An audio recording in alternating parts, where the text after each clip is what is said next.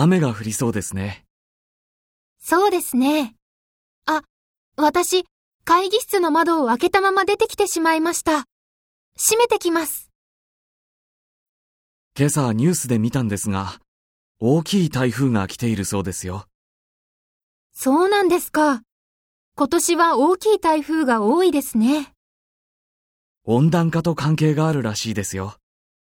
温暖化ですか。温暖化の原因は CO2 が増えていることですね。じゃあ、CO2 を減らせば大きい台風が少なくなるんでしょうか？